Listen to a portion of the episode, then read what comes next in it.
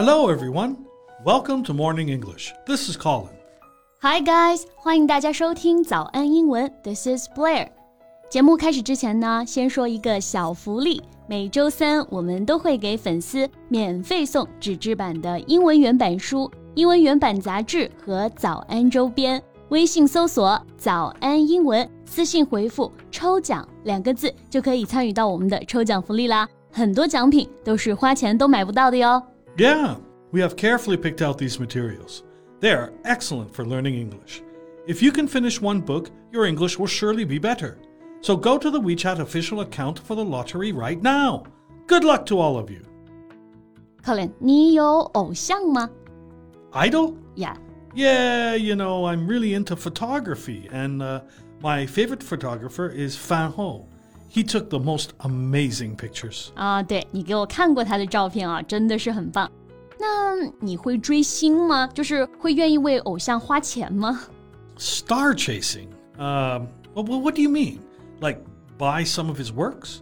买他的作品也算吧。不过现在为偶像花钱，可不仅仅是说买他的作品啊。有一些疯狂的粉丝呢，甚至会跟着偶像到处跑，就是为了见他一面。 Then no. I- I'm just too old for that. And why would people do that anyway? It sounds ridiculous. 其实不仅有哦，而且这样做的大有人在。今天我就给你讲一个十几年前粉丝疯狂追星的故事吧。okay. 我们今天的所有内容呢，也都整理成了文字版的笔记，欢迎大家到微信搜索“早安英文”，私信回复“加油”两个字来领取我们的文字版笔记。Okay, so who is the celebrity? 哦，对，追星嘛，那追的是哪个星呢？当时追的啊，就是大名鼎鼎的刘德华，四大天王之一 Andy Lau，你知道他吗？ Yeah, of course, everybody knows him. He used to be every girl's dream. 对，刘德华年轻的时候绝对是万千少女的梦，对不对？那同样呢，他也成为了甘肃十七岁少女杨丽娟的梦。 so, what did this girl do? Well, she has been a fan of Andy for 12 years at that time, and all she could think about was meeting him. She even dropped out of school to chase her dreams of meeting him. That's crazy. Her her parents knew about this? 他的父母，尤其是他的爸爸，不仅是知道啊，还全力的支持他。这个我真的是无法理解了。大家想一想啊，如果是我们自己要辍学，只为去见偶像， 我们的爸爸妈妈不给我们腿打断就不错了，还会支持，那简直就是没法想象的，对不对？那这个辍学啊，我们就用到了动词 drop out，drop out of school。 Wait, her parents supported her to do this?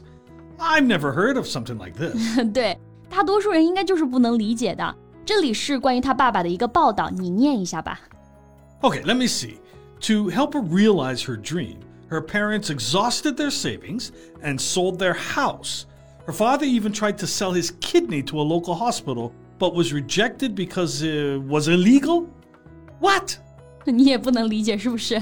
他的父母为了让他追星，花光了家里的积蓄，卖掉了家里的房子。他父亲甚至还想去卖肾给他筹钱，kidney 表示肾脏， 那都是因为医院不让才没卖成的。我觉得真的是三观碎裂啊！那这里我们学习一个词 exhaust。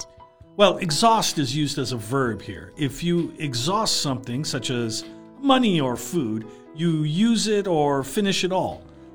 For example, you can say, We have exhausted all our material resources. 对，exhaust 在这里表示用尽、花光。我们之前学习到的比较多，表示精疲力尽，或者说花光力气的意思，对不对？ 那钱花光、积蓄花光也可以用这个词。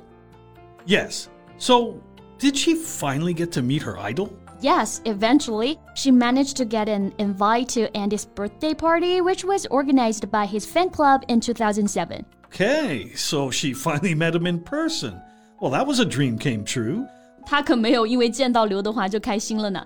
She left with disappointment because of she only got a few minutes to take a photo with him and didn't manage to talk to him. Wow, people like her are never going to be satisfied. 这还不是这个故事最离谱的部分，接下来的故事你估计也会吓到。来，柯林老师再给我们读一下吧。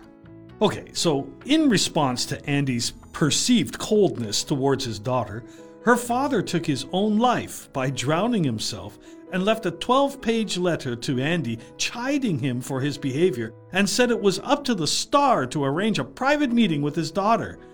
Again, what?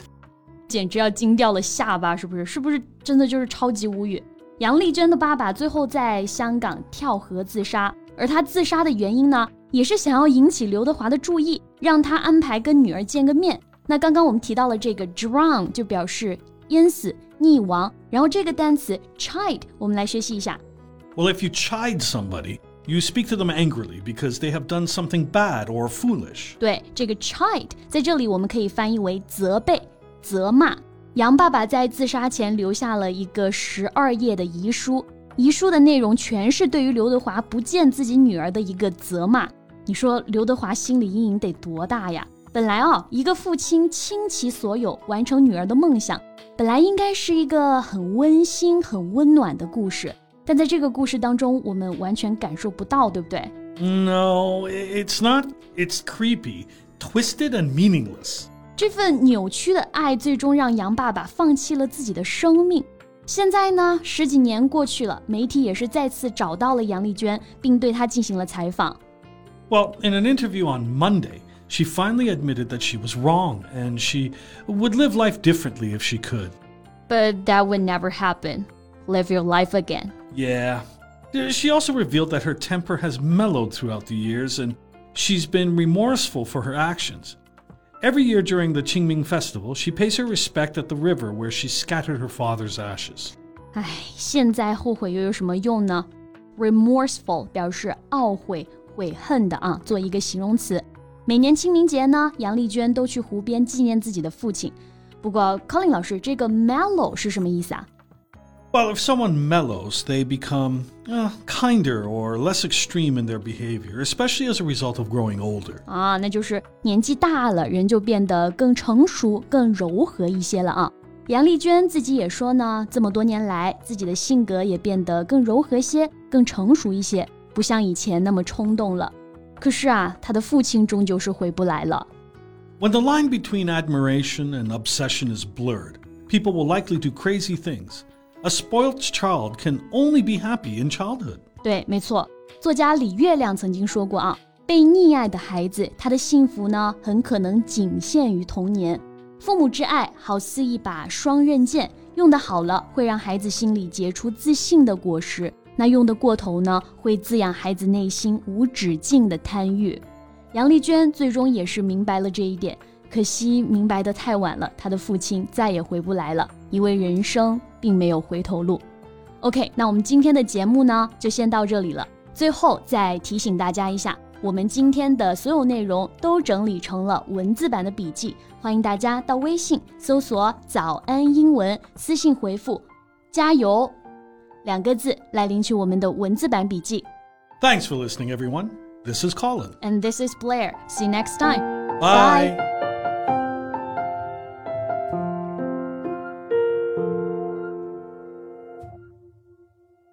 This podcast is from Morning English.